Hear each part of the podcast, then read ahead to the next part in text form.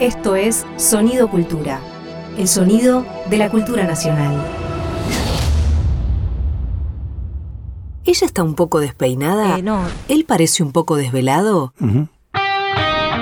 Llegan para hacer Un poco sucio con Julia Rosenberg y Javier Trimboli. Nunca más a gusto en el basurero de la historia.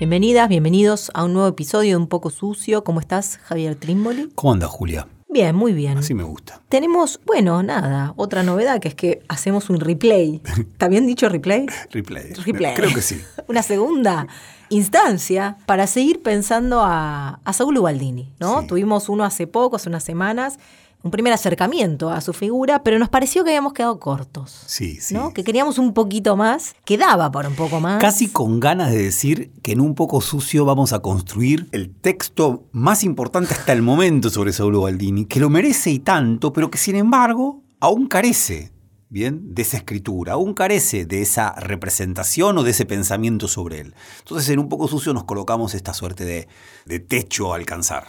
Tantas narrativas, no tantas series que se producen. Sobre Una tan- buena serie sobre Saúl Baldini, qué bien nos vendría, ¿no? Falta, falta un Netflix eh, nacional y popular eh, para, para estos tiempos. Y sí, de alguna manera contamos cositas, planteamos Sí. problemas, pero bueno, queda mucho. Sí, además me parece, y para, para empezar a reconstruir el hilo de la conversación, la centralidad de Saúl Ubaldini desde finales de los 70, bien, sin duda hasta el año 89. Él mismo, vamos a citar, marca ese año como un año de cortes. Claro. Digo, hay una década, hay una década en la cultura política argentina, que es la década que va desde el año 79 hasta el año 89, que tiene en relación con las clases populares una figura fundamental. Esa figura es la figura de Ubaldini. Podríamos decir, en paralelo, que esa figura desde ya articula desde el vamos con el peronismo, digo, es Ubaldini, clases populares, peronismo. Claro. Probablemente no se puede encontrar una figura de la- del mismo tamaño que alcanzó Ubaldini. Sumo una cosita, Javi, a este planteo que estás haciendo más general, que además es, podríamos decirlo así, el primer peronismo sin Perón, literalmente. No quiero decir con un Perón ya muerto, 74, bueno, viene la dictadura. Bueno, lo que empieza a constituir Ubaldini es como ese primer peronismo sin Perón, ¿no? Peronismo sin Perón y además vivado públicamente. Quiero decir, quien buscó un peronismo sin Perón sin duda fue Bandor. Ahora, Bandor jamás fue vivado en una plaza pública. Y además Perón estaba vivo, esa era como Y otra Perón complejidad. estaba- ¿no? enorme complejidad, pero no fueron vivados. Incluso el mismo Lorenzo Miguel, el mismo Rucci, eh, con los, bueno, hay cantidad de discusiones acerca de las características, la textura de uno u otro como dirigente sindical. Ahora, eh, podían concitar muchísima adhesión y tenían además muchísimo poder, pero de ahí a que fueran vivados, Claro. consignas especiales para ellos. Saúl, querido, el pueblo está contigo. ¿no? Importantísima consigna de todos esos años. Hay un único Saúl, ¿no? En la historia argentina. Totalmente. Y hablando, estábamos dice- bromeando alrededor de la necesidad de, de un Netflix o una serie, pero estuvo muy cerca de suceder una película sobre Saúl Gualdini en los años 80, claro, que es este momento, ¿no? El momento en donde él construye su, su tarea política, su papel político tan importante, su centralidad política. Existió un proyecto de película sobre Gualdini de Víctor Bo que se iba a titular Querido. Yo no sé, Juli. Pará, y el protagonista iba a ser Nada más y nada menos que Rodolfo Bebán. el compañero. El compañerazo acaba de Rodolfo Bebán. Juan Moreira, Vaya Juan Manuel de Rosa. homenaje Enorme homenaje. Rodolfo Bebán haciendo de Saúl. Es una peliculaza. Aparte un galán, Rodolfo Bebán. Claro, ¿no? bueno, Saúl también. Entonces, el, el- el- sí, sí, yo no sé de todas maneras, Juli, porque claro, aparte es Víctor Bo produciendo la película con el Claro. protagonista Rodolfo, que había sido Juan Moreira, ¿no? Muy arriba. Muy arriba. Ahora, yo no sé si esto no es un invento de José Pablo Feynman. Ah, ok. Me la tiraste lo- muy abajo. ¿De dónde lo sacamos esto? De una nota de José Pablo Feynman en el año 1986 en la revista Humor. Estuvimos haciendo archivo y ahí una nota que le dedica casi por entero a Ubaldini y cuenta esto. Si algún oyente, algún amigo, alguna amiga de un poco sucio tiene alguna forma de afirmarnos en esta posible película, por favor, háganoslo saber. Necesitamos a alguien que conozca a Víctor Bo. Tal cual. ¿Está muerto o no? No sé, no lo sé, Juli. No lo matemos. Bueno, y de alguna manera también nos había quedado, yo quiero traer una pregunta, un problema en realidad, eh, que tiene que ver, para empezar, ¿no? A pensar a Gualdini y su construcción más política con la dictadura, Claro. ¿no? Y, y de alguna manera también recomendar un dossier que hicieron desde la revista Guay, ¿no? Respecto de, eh, si querés contar algo de eso, Javi, también, eh, respecto de sindicalismo y dictadura, porque también en los últimos años se fue narrando la dictadura y la resistencia a la dictadura y el final de la dictadura como producto de eh, la lucha de los derechos humanos, como la derrota en Malvinas, dejando de lado el movimiento sindical durante esos años, también bajo una lectura a veces bastante cruel con el movimiento obrero organizado, que es que simplemente negociaron con la dictadura, ¿no? Trenza- transaron con los milicos y entonces no pasó nada durante esos años.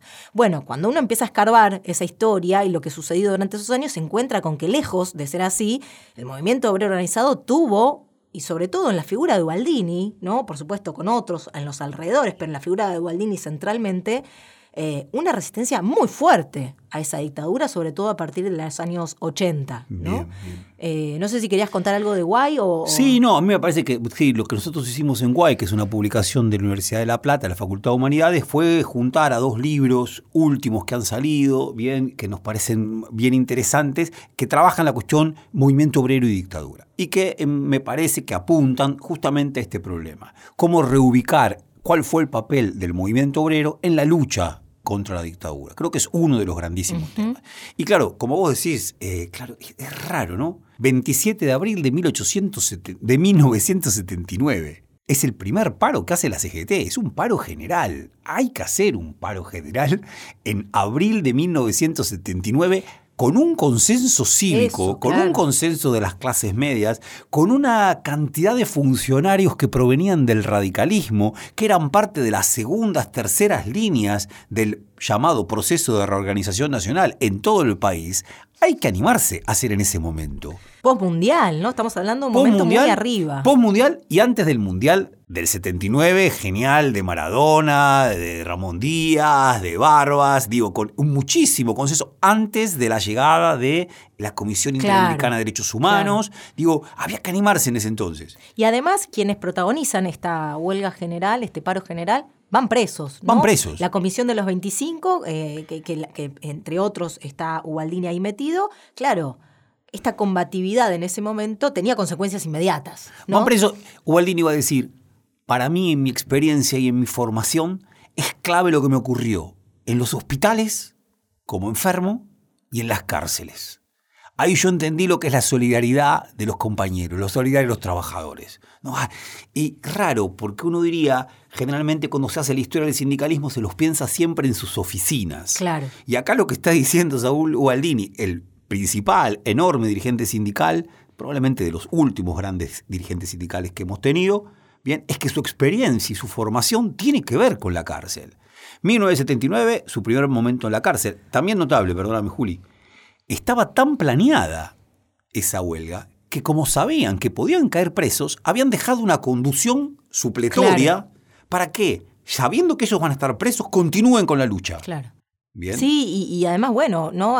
Quizás hay que recordar lo obvio, pero claro, sindicatos intervenidos militarmente, ¿no? Quiero decir, si, si tenemos en cuenta que la dictadura fue principalmente un avance sobre ese movimiento organizado, claro, la resistencia, si se quiere, tardía en el sentido de esto, que la primera huelga general o el primer paro es en el 79 y pasaron dos o tres años, bueno, el, el, el avance de la dictadura sobre, sobre los sindicatos, sobre los gremios, fue atroz, Atroz. ¿no? Fue muy cruel. Totalmente. Por eso, no por nada, quien eh, renace como una figura política, quien comienza a, a hegemonizar un poco este movimiento, es alguien que viene de un sindicato menor, como es el de cerveceros. Totalmente. Porque claro, los otros sindicatos, los más fuertes, están plenamente intervenidos, ¿no? Y presos muchos de ellos. Entonces me parece que la figura de Gualdini también se explica por esto, por el enorme avance que la dictadura tuvo sobre el movimiento sindical. Totalmente.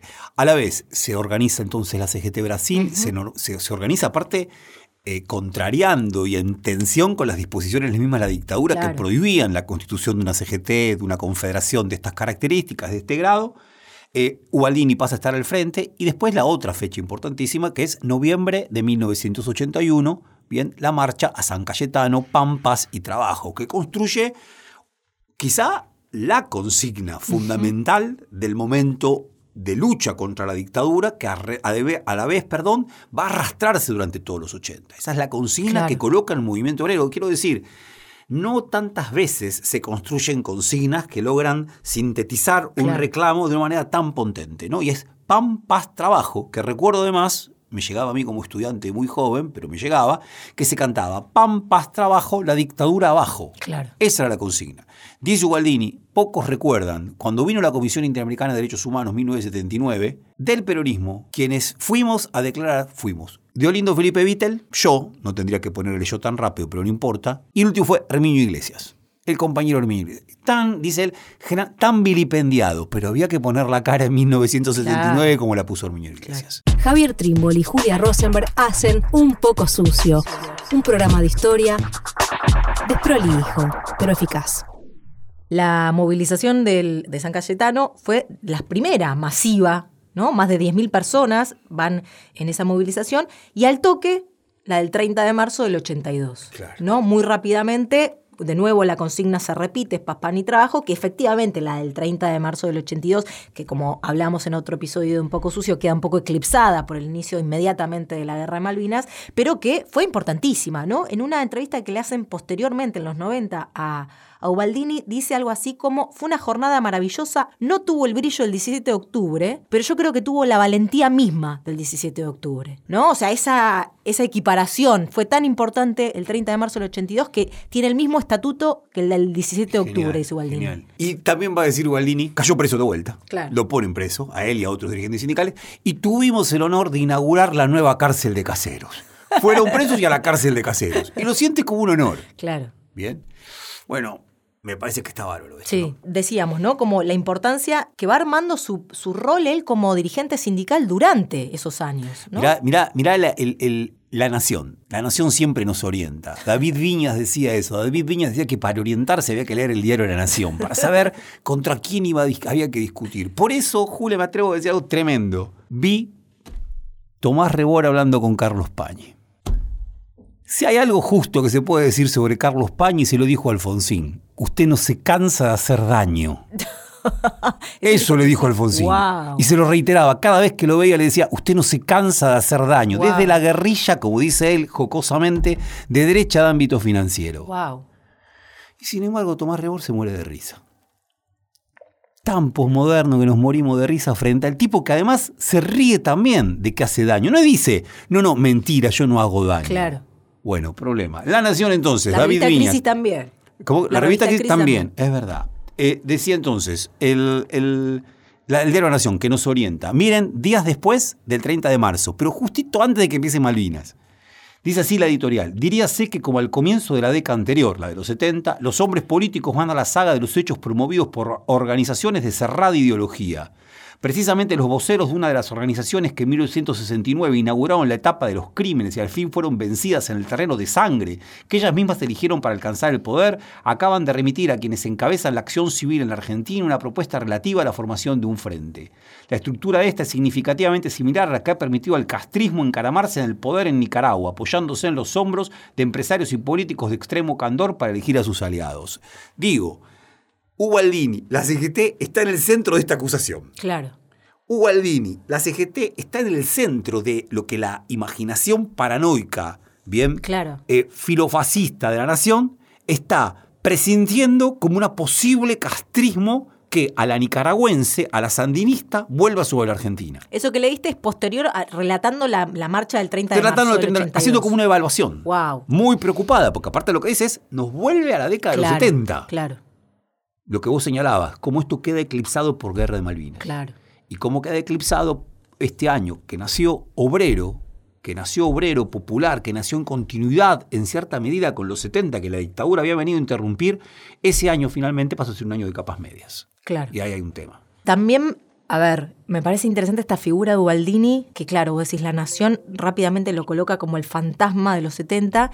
Y efectivamente hay algo de Ubaldini que diría dos cosas, dos movimientos al mismo tiempo. Por un lado, quizás sabe leer mejor que nadie la época que está viviendo, pero que a la vez es anacrónico. Está buenísimo. O sea, tiene como, como la doble característica, ¿no? Y rápidamente me atrevo a decir, Javi, para avanzar un poquito, porque como siempre estamos mal de tiempos, claro, que también va a ser como el, el que discuta, mejor discuta políticamente con el alfonsinismo.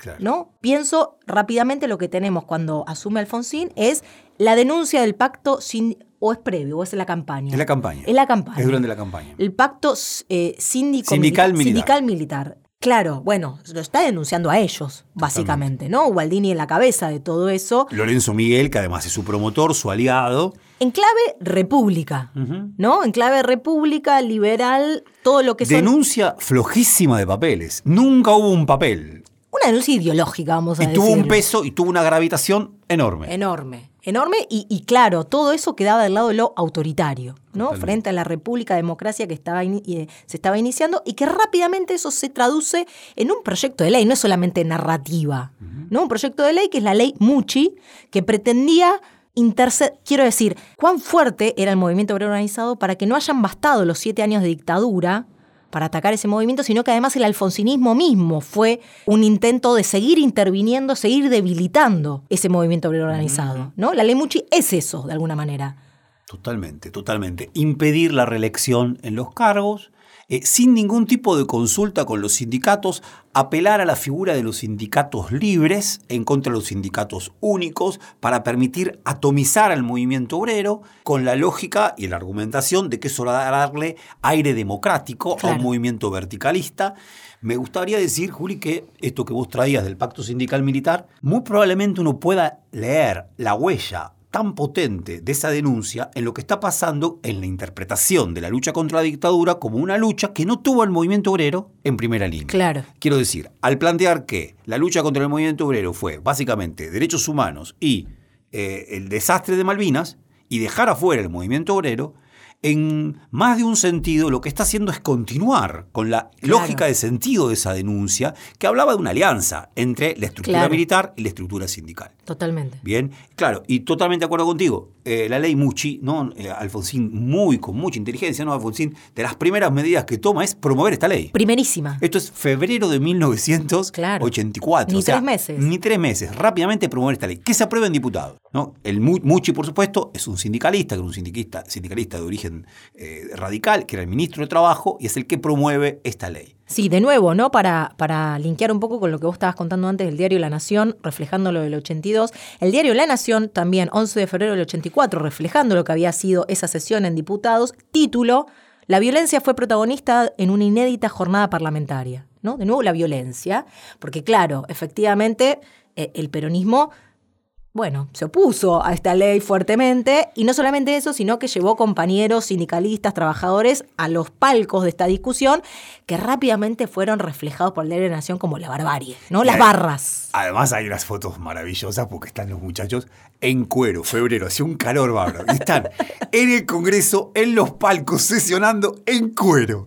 Y parece que el momento estrepitoso fue cuando entró Herminio Iglesias ¿sí? a los palcos. Y obviamente, y además una movilización Claro. a la Plaza de los Dos Congresos, una de las primeras movilizaciones, ¿no? Una de las primeras movilizaciones, luego de elegido Alfonsín, luego de la asunción de Alfonsín el 10 de diciembre, es esta movilización del movimiento obrero que se discute cuánta gente hubo. Claro. Sin embargo, fue significativa. Y por supuesto, en el Senado se votó en contra de esa ley, donde el peronismo tenía mayoría, por lo tanto ahí se puso un límite a esta ley. Claro. Pero me gustaba esta idea, Juli, disculpame un segundito Sí. porque me parece que me voy para un medio sociológico, pero me parece que es necesario, ¿no? Hay un gran texto del año 1985, lo hemos citado, pero merece ser citado de vuelta, de Juan Villarreal, que se llama Los hilos sociales del poder, 1985. Lo que plantea Juan Villarreal es, no nos equivoquemos. El objetivo principal de la dictadura no fue producir porque sí un terrorismo de Estado, sino fue desarticular una sociedad altamente homogénea por abajo, homogénea por abajo, sus clases populares, por la presencia tan vertebral de una clase obrera industrial, ¿bien? Y por otro lado, unificar a las clases altas, a las clases dominantes, que habían vivido entre distintas fracciones que se oponían, el campo, la industria, liberales, nacionalistas, etcétera, etcétera, etcétera. De repente, el objetivo de la dictadura, claro, ¿qué dice Villarreal? En la Argentina, desde 1930 y luego sellada con el peronismo, se había constituido una, cla- unas clases populares fuertemente obreras y fuertemente industriales, a diferencia del conjunto de Latinoamérica. Eso es lo que expresaba el poder de la CGT. O sea, el poder de Bandor también venía de ahí. Bien, también venía de ahí. Claro. Bien, la dictadura que buscó hacer, buscó romper. Claro. Bien, romper esa unidad por abajo. Y la evaluación que hace Juan Villarreal en 1985 es que en buena parte lo logró. Claro. En buena parte lo logró. ¿Cómo? Desindustrializando, ¿no? priorizando el capital financiero por sobre el capital industrial, produciendo cantidad de desempleo, cuentapropismo, precarización laboral, eh, por supuesto, prohibición de los sindicatos, intervención, eh, quitar las obras sociales. De una u otra manera se empieza a desfibrar la relación entre las clases populares y su columna vertebral, clase obrera industrial.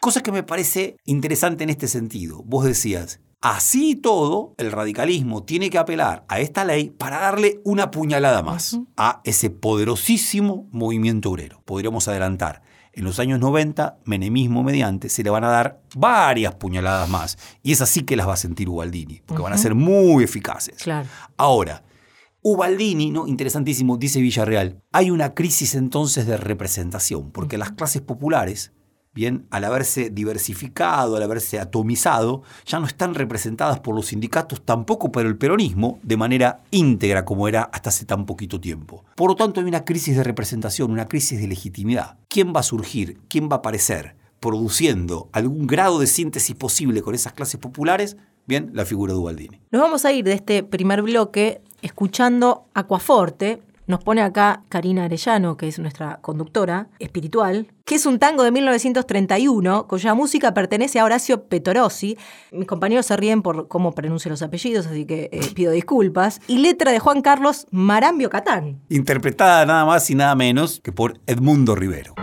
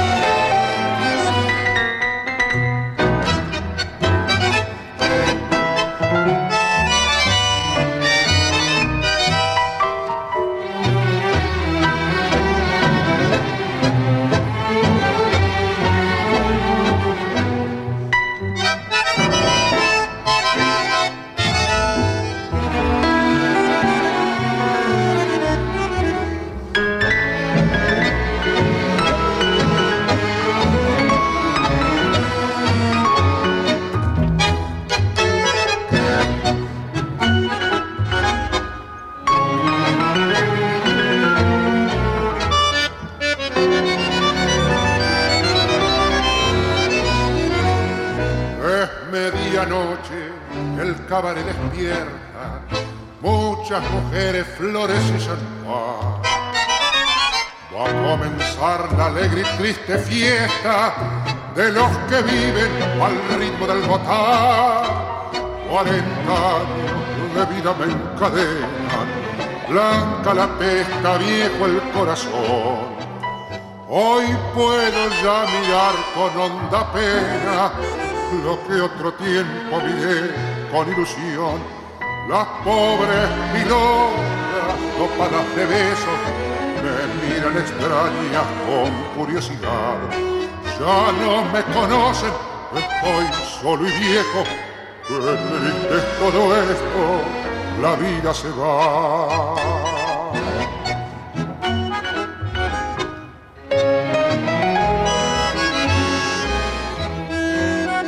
Un viejo verde que gasta su dinero emborrachando a Mimi con su champán. Hoy le negó el aumento a un pobre obrero que le pidió un pedazo más de pan. Y aquella pobre mujer que vende flores y fue en un tiempo la reina del mormar.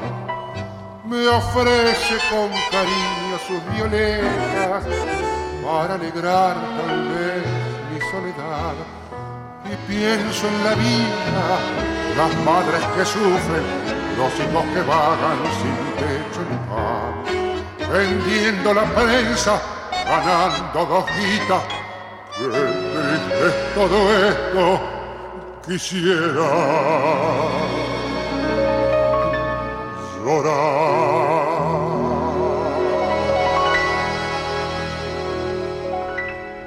Seguimos en un poco sucio, en esta oportunidad seguimos conversando sobre la figura de Saúl Ubaldini, esta segunda parte que estamos haciendo. ¿Quién sabe cuántas habrá?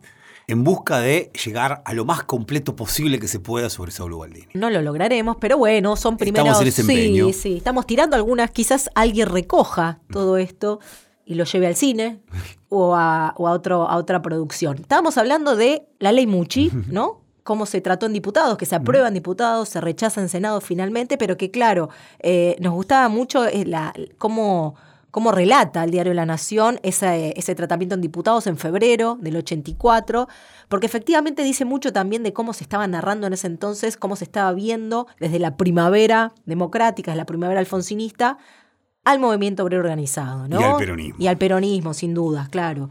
Y, y, y claro, la figura de Herminio Iglesias es central, ¿no? En todo esto, después de la quema del cajón, ¿no? Tan, que tan, tan crítico ha sido la sociedad bien pensante sobre, sobre esa escena, ¿no? Y se le ha machacado tanto la derrota del peronismo a ese, a ese gesto de Herminio Iglesias. Claro, en esta, en esta escena, en esta, en esta votación parlamentaria, se pone de nuevo el centro en Herminio Iglesias, ¿no? Cuando Herminio Iglesias aparece, empieza el quilombo. Va la violencia, ¿no? Al interior del Congreso. Al interior del Congreso incluso llega a decir que va armado. Se lo sugiere. Se, lo sugiere, como que alguien, de aparte medio así, alguien vio que cuando se corrió el saco, bien, debajo del cinturón se llegaba a ver la culata de un revólver. La Nación también tiene mucha gana que haya una película con eso. Sí, tremendo. Pero lo más interesante es que Gualdini ahí casi no aparece. ¿no? Y Gualdini había sido el único orador. Eso es lo interesante. En el acto que se hace en la Plaza de los Dos Congresos, el único orador es Gualdini. Y Gualdini se lo deja muy de costado. Quizás rendía más para esta imagen ¿no? del cuco sindical la de figura de Herminio Iglesias que la de. Totalmente, ¿no? totalmente. Y, y por eso el interés en recalcar tanto. Vos tenías eh, Sí, los cantitos. do- dos cosas me interesan. Por un lado, me interesaba porque ahí se recogen los cantitos que se cantan. Por un lado, es traigan al gorila Alfonsín para que vea que este pueblo no cambia de ideas, levanta banderas de Viti Perón. Gitazo. Eso, gitazo. Después, Borón Bombón, Borón Bombón, eso era Clemente, Caloy. Claro. Los sindicatos son de Perón. Claro. ¿sí? Eso, obviamente. Y después, se va a acabar, se va a acabar tremendo. Y acá uno dice, ahí estaba lo que el peronismo necesitaba recomponer otro texto, que tampoco era el texto de la renovación, porque este texto, que se expresa en la consigna que voy a terminar de decir, no daba. Se va a acabar, se va a acabar la dictadura radical. Compañeros, no podés cantar a tres meses de que haya asumido un gobierno democrático después de siete años te de ganó a dictadura, vos. que te ganó a vos en buena ley, se va a acabar la dictadura radical. Había algo que no funcionaba ahí. Porque Y aparte todo el texto de ellos era el de la República. era, era de la democracia, y vos le tirabas esto, y de la vida, y vos le tirabas esto. Pero también me gustaría agregar algo más. Se habla tanto del cajón, de Hermi- del, cajón de- de- del radicalismo que quema de Herminio Iglesias en el acto de final de campaña de Ludervit en la avenida 9 de julio en octubre. Pero me llamaba la atención esto. 17 de octubre de 1984. El peronismo estaba fragmentadísimo. En la ciudad de Buenos Aires hubo tres grandes actos, tres importantes. En Atlanta, 20.000 personas, el más importante de todos, en la cancha de Atlanta, el único orador es Ubaldini. Claro. Importantísimo. Luego, en la, en la Plaza 11, Dante Gullo habla en la, planta- en la Plaza 11. Patricia Bullrich Upa. habla en la Plaza 11. Y Platense, el montonerismo, directamente son los montoneros. Claro. Y en Córdoba, en Córdoba, lo que había quedado, por supuesto, de Montoneros. Y en Córdoba, bien, Cafiero. No sé en Córdoba, pero en Platense, en la Plaza 11 y en Atlanta se queman banderas de Inglaterra y de Estados Unidos. Claro. Parte del folclore político argentino, popular, peronista, que provenía de los años de Braden o Perón, venía, bien, no Claro. sé si con quema, pero luego de la guerra de Malvinas, de este lado, no del otro, de este lado, bien, esa discusión, esa, ese odio, bien, con Estados Unidos y con Inglaterra por lo que había hecho, bien, con nuestros chicos, más allá de lo que significó la dictadura en llevar esa guerra, estaba muy a flor de piel. Y el peronismo eso lo expresaba. Claro. Sí, y, y para volver un poco a la hipótesis más general, ¿no? De alguna manera volver a esto de que efectivamente es un peronismo y es un momento de la Argentina muy extraño, ¿no? Muy extraño, a mitad de caballo, si se quiere. No son los 70, no son los 50, pero sin embargo hay todavía, ¿no? Mucho de eso hablando, no por nada el 17 de octubre, no por nada el 1 de julio del 84, 10 años de la muerte de Perón, hay un acto importante. Quiero decir, todavía el peronismo, el primer peronismo pasado por los 70 está muy hablando Muy mucho, pero no son los 90 tampoco. ¿no? Se queman banderas de Estados Unidos e Inglaterra. Quiero decir, todavía no es el menemismo, es un momento a mitad de caballo entre una cosa y la otra, y donde efectivamente la clase trabajadora está siendo transformada, como decíamos con Villarreal, pero que todavía es muy potente, todavía hay una vitalidad ahí, empobrecida y todo, importante. Digo, para, para volver a, de qué se trata toda esta, esta, Sí, esta vitalidad política, ¿no? Que muestran estos actos, estas movilizaciones. Los años 80 son, es de mucha movilización para el peronismo, ¿no? Aún derrotado. Totalmente, totalmente. Muchísima movilización.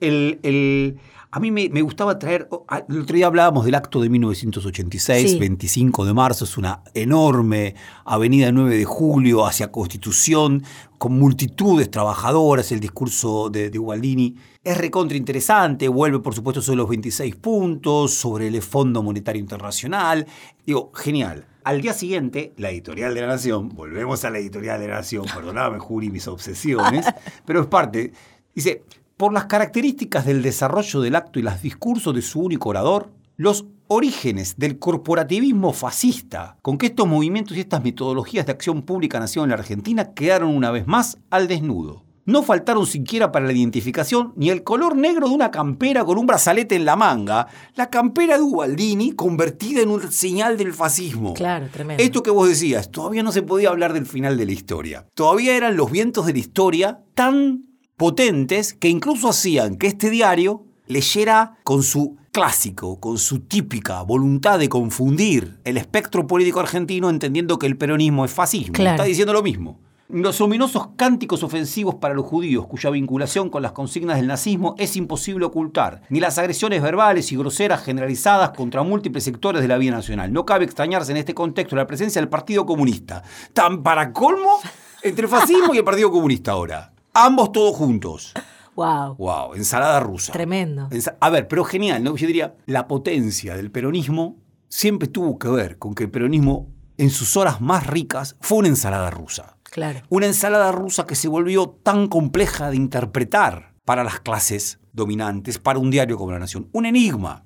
Y algo de esa ensalada rusa estamos citando a Roberto Art en Los Siete Locos, algo de esa ensalada rusa es lo que le da su capacidad de producir adhesión, adhesión masiva. Es propio de una historia política tan particular como la Argentina. Quiero decir, no se lo puede medir nítidamente con una escuadra ideológica a la europea. Es todo esto. Bien, es todo esto. Y esto también es algo que marcan tanto Weinfeld como Feynman, ¿no? José Pablo Feynman, ambos escriben textos que, estuvimos leyendo y estuvimos mencionando en el 86 justamente. Ambos destacan esto de Ubaldini, ¿no? Copiándolo, tomándolo del propio Perón, esta posibilidad de articular los diferentes ingredientes de esa ensalada rusa, ¿no? Montoneros, Partido Comunista, Guarda de Hierro. Bueno, a Gualdini se lo, se lo lee en esa clave, ¿no? Articula políticamente a todos. El frente de los perdedores lo llama Weinfeld, ¿no? El frente de los perdedores, tal cual. Es un frente de los perdedores. Es un frente de los perdedores que luego de la dictadura es un frente muy amplio. Es verdaderamente un frente amplio, ese frente de los perdedores. Claro. Bien. ¿Me permitís una un poco sucio a pleno? Hay que decirlo. La referencia a los cantos antisemitas ¿no? que cuenta el diario de la Nación. En un momento determinado, Ubaldini, en el acto del 25 de marzo de 1986, ante la, una fenomenal multitud, critica al Chacho Jaroslaski. Y cuando critica al Chacho Jaroslaski, desde la entraña. La, entraña de esa multitud, pero de los compañeros del comando de organización, empiezan a cantar, empiezan a judío hijo de puta. Claro. Bien. Y Ubaldini interrumpe y dice, no sean así de injustos. Toda familia tiene su oveja negra. Manda esa. Pero esto es genial la anécdota. Y, los invitábamos a que vieran este genial archivo, porque esto está en el archivo Prisma, en el archivo de, RTA, se lo puede ver, donde trabajadores del Canal 7 copiaron ese acto que no se emitió. Y sin embargo, la única parte que falta es esta. Wow. Como si hubieran preferido preservar la memoria de la clase trabajadora y decir, esto, no. da. Esto es demasiado. Dejémoslo afuera. Claro. Bien. Estás escuchando un contenido del Ministerio de Cultura. Estamos en un poco sucio conversando sobre la figura de Saúl Ubaldini, recordándolo, trayendo pinceladas, que dan cuenta un poco también de cómo bajo la figura de Ubaldini se podían articular todos estos diferentes elementos. Por un lado, creo que lo mencionamos en el episodio anterior, pero no lo llegamos a, a- a desentramar del todo. En el 87, varias veces Ubaldini amenazó con renunciar ¿no? a- a- a su rol como, como secretario general de la CGT, porque claro, también hay algo que señala Weinfeld, ¿no? Lo cierto es que como secretario general de la CGT, en términos de conquistas para los trabajadores, no tuvo grandísimos resultados Ubaldini, ¿no? Era más bien su, su rol político como secretario general de la CGT. Entonces, varias veces estuvo como, como amenazando con esta renuncia y una de esas tantas veces, en el 87, quien escribe una carta pidiéndole por favor que no renuncie es Leonardo Fabio. Totalmente. ¿no? Bueno, siempre también, ¿no? Como, como dijo Viñas, para ubicarse hay que leer la oración, para ubicarse también hay que leer a Leonardo ver- Fabio. Ver dónde estaba él. Y por otro lado, un acto central, ¿no? Que tiene lugar en abril del 87, que es con el Papa. Lo mencionábamos también la otra vez. Papa Juan Pablo II, que viene a la Argentina. Días antes de Semana Santa. días antes de... Claro, de la no, rebelión carapintada. Por eso quedó muy oculto esto.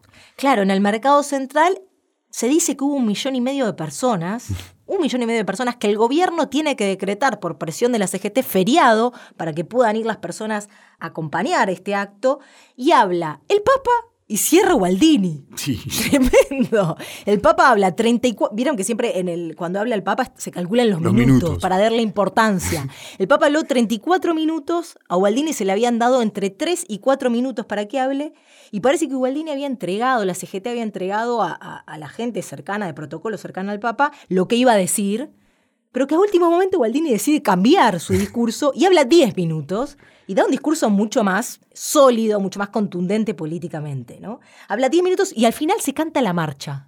Wow. Y el Papa sonríe ante el cantito de la marcha, por supuesto sin Un entender. papa que no era Francisco, además. Claro. no era el Era compañero. nada más y nada menos que Juan Pablo II. Y se Claro. cantan, a vos que te gustan los cantitos. Juan Pablo Perón, un solo corazón. Ah, bueno. Y hay carteles que dicen, esto también, ¿no? Lo retrata, esto es el diario Clarín que lo retrata, a los mártires de la liberación, Monseñor Angelilli y Carlos Mujica, ¿no? Wow. Como, como, como gran recuerdo ese día. Pero, pero nada, buenísima esta, esta escena, ¿no? De ese acto, como para dar también cuenta de la importancia que tiene Ubaldini en ese momento, ¿no? A mí me parece bárbaro esto. Y vuelvo, Julia, a lo que vos traías de Weinfeld, ¿no? Es un artículo de Mario Weinfeld en la revista Unidos, revista muy importante de, de- de los años 80, donde el peronismo y sus, los- sus escritores, sus intelectuales están intentando pensar qué pasó en, en octubre de 1983 y cómo seguir adelante. Eh, muchos de ellos van a luego a, a- en ese mismo momento, perdón, a abonar a la renovación, pero hay muchísimos otros. Por ejemplo, Horacio González. Mario Weinfeld, eh, en ese artículo tan valioso sobre, sobre Ubaldini, de las pocas cosas eh, sólidas que hay sobre, sobre plantea lo siguiente, este frente de perdedores que constituye Ubaldini y lo que lo tiene a él como líder carismático, indiscutible, es muy importante para resistir, para detener una avanzada neoliberal que ya con el ministerio de Juan Vital Zurril y con el plan austral está a pleno. Sin embargo, no tiene chances de construir. Claro. Hay algo ahí interesantísimo, ¿no? Y ahí uno diría, ¿qué quiere decir esto? Incluso Weinfeld llega a decir, bueno, hay ciertas zonas incoherentes de este discurso, ¿no? Es verdad, es una ensalada rusa, eso le da la potencia, pero al mismo tiempo también eso lo hace incoherente. Y lo que le hace sobre todo es padecer de dificultad para parir algo nuevo, políticamente. Claro, muy injusto sería atribuirle esto al gremialismo. Ubaldini más de una vez va a decir, yo no tengo cargo, no me interesan los cargos Claro. políticos, la carrera política, pero ni de loco me interesa eso. Lo mío es esto, es el gremialismo. Claro, el problema es la pata política del peronismo. Claro. Y eso es, creo yo, contundente, ¿no? Sí, ahí me parece que Weinfeld lo, lo- lo relata muy bien, ¿no? El problema es la renovación. El problema es la El problema es renovación. la renovación que está más interesada en el marketing, en los votos que de, la clase media, que en pensar esto, ¿no? Total, estos nos van a seguir votando. Exacto. Por lo tanto, no tenemos ni que acercarnos ni que tratar de construir cierta discursividad junto con el movimiento obrero. Todo así hasta que aparece Menem. Exacto.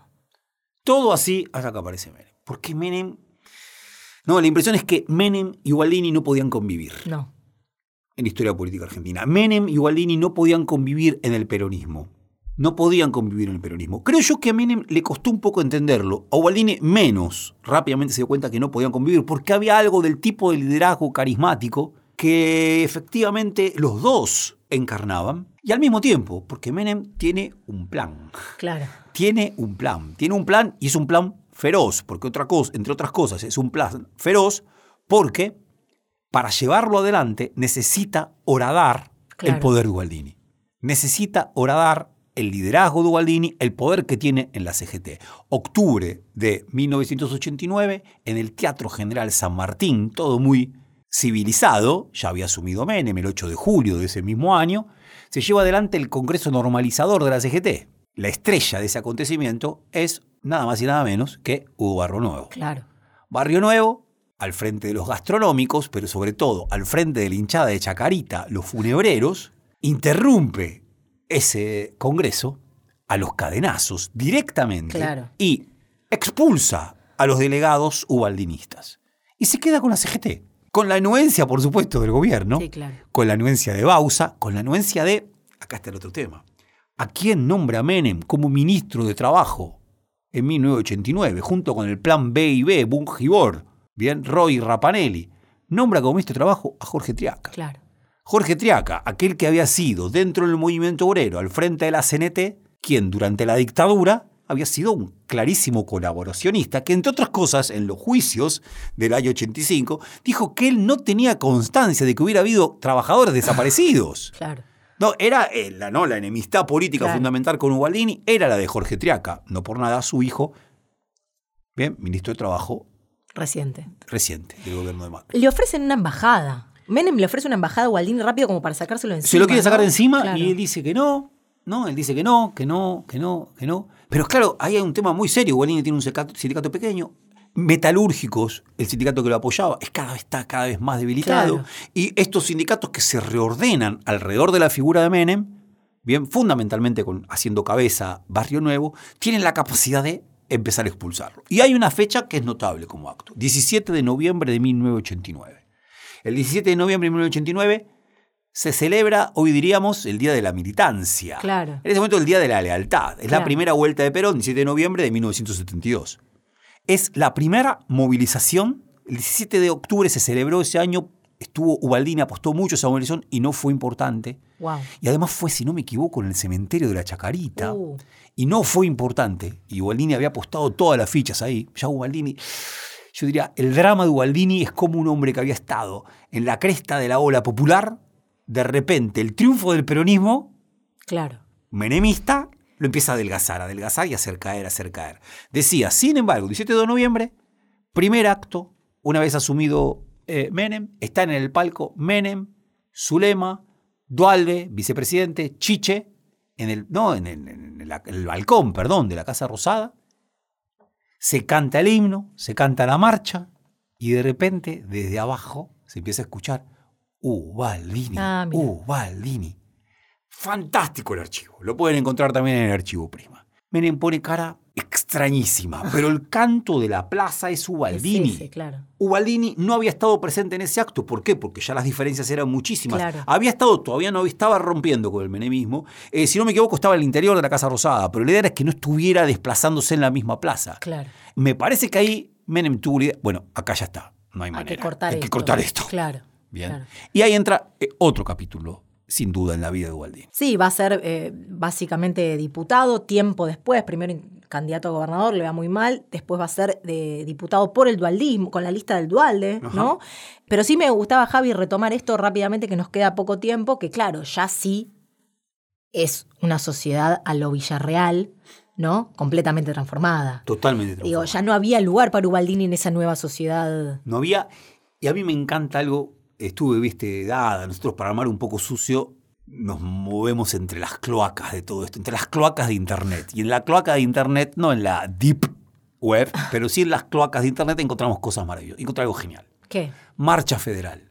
La Marcha Federal, julio de 1994. La Marcha Federal, claro, es la marcha que organiza la CTA con el MTA, que recién se había creado, ¿no? La CTA se había creado en 1992. Una marcha, algunos dicen que ahí, junto con el santiagueñazo, que había sido en diciembre del 93, acá empieza la lucha real contra el, el proyecto neoliberal del, del- del menemismo. Y es una marcha que además proceden, vienen contingentes trabajadores de, de, digamos, las cuatro puntas del país Claro. y se concentran en julio, hace frío, en Buenos Aires. Y claro, encontré un archivo que es genial. Está el secretario general de la CTA, que es nada más y nada menos que Víctor de Genaro, bien, dando un discurso encendidísimo, ¿no? Él provenía de ATE, y atrás se lo ve a Gualdini. Claro. Atrás se lo ve a Gualdini. Gualdini está firme, mascando chicle, y atrás, no habló. Claro. No habló. Estaba en el palco, pero no habló. Con otro montón que no sabemos quién era. El que hablaba era Claro. de Genaro ya, que tenía una campera muy parecida. y hablaba de Genaro. Y el otro gran actor de esa movilización fue el perro Santillán. Se habló muchísimo en las crónicas del perro Santillán. Claro. ¿Por qué? Porque el perro Santillán, que era un sindicalista que venía desde Jujuy y venía, de una, había, venía caminando no sé cantidad de tiempo, bien, expresó todo lo que estaba ocurriendo en el norte argentino y fue muy sentido. Bien. Pero me gustaba muchísimo esta idea de un Ubaldini que está acompañando. ¿no? Que se, ok, lo mío ya fue, sí, acompaño acá. Y acompaño acá con el, AM con el MTA, con la CTA, con el perro Santillán también. Bueno, nos hemos quedado sin tiempo nuevamente. Esperemos haber contribuido en algo, ¿no? A esta próxima película de, sobre Saúl Ubaldini. Querido. Querido, nos vamos eh, escuchando Los Visitantes, Gris Atardecer, de su disco Espiritango, grabado en 1994. Hasta la próxima.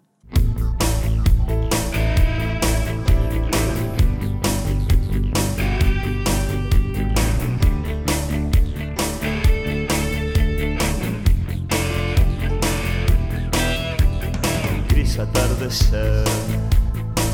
Una jeta cubre el cielo, tu sonrisa de mujer, la distancia de tus senos.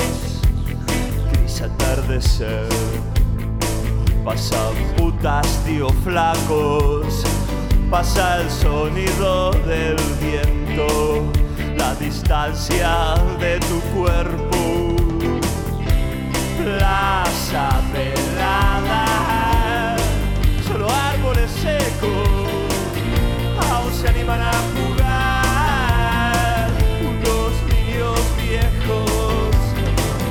Plaza pelada,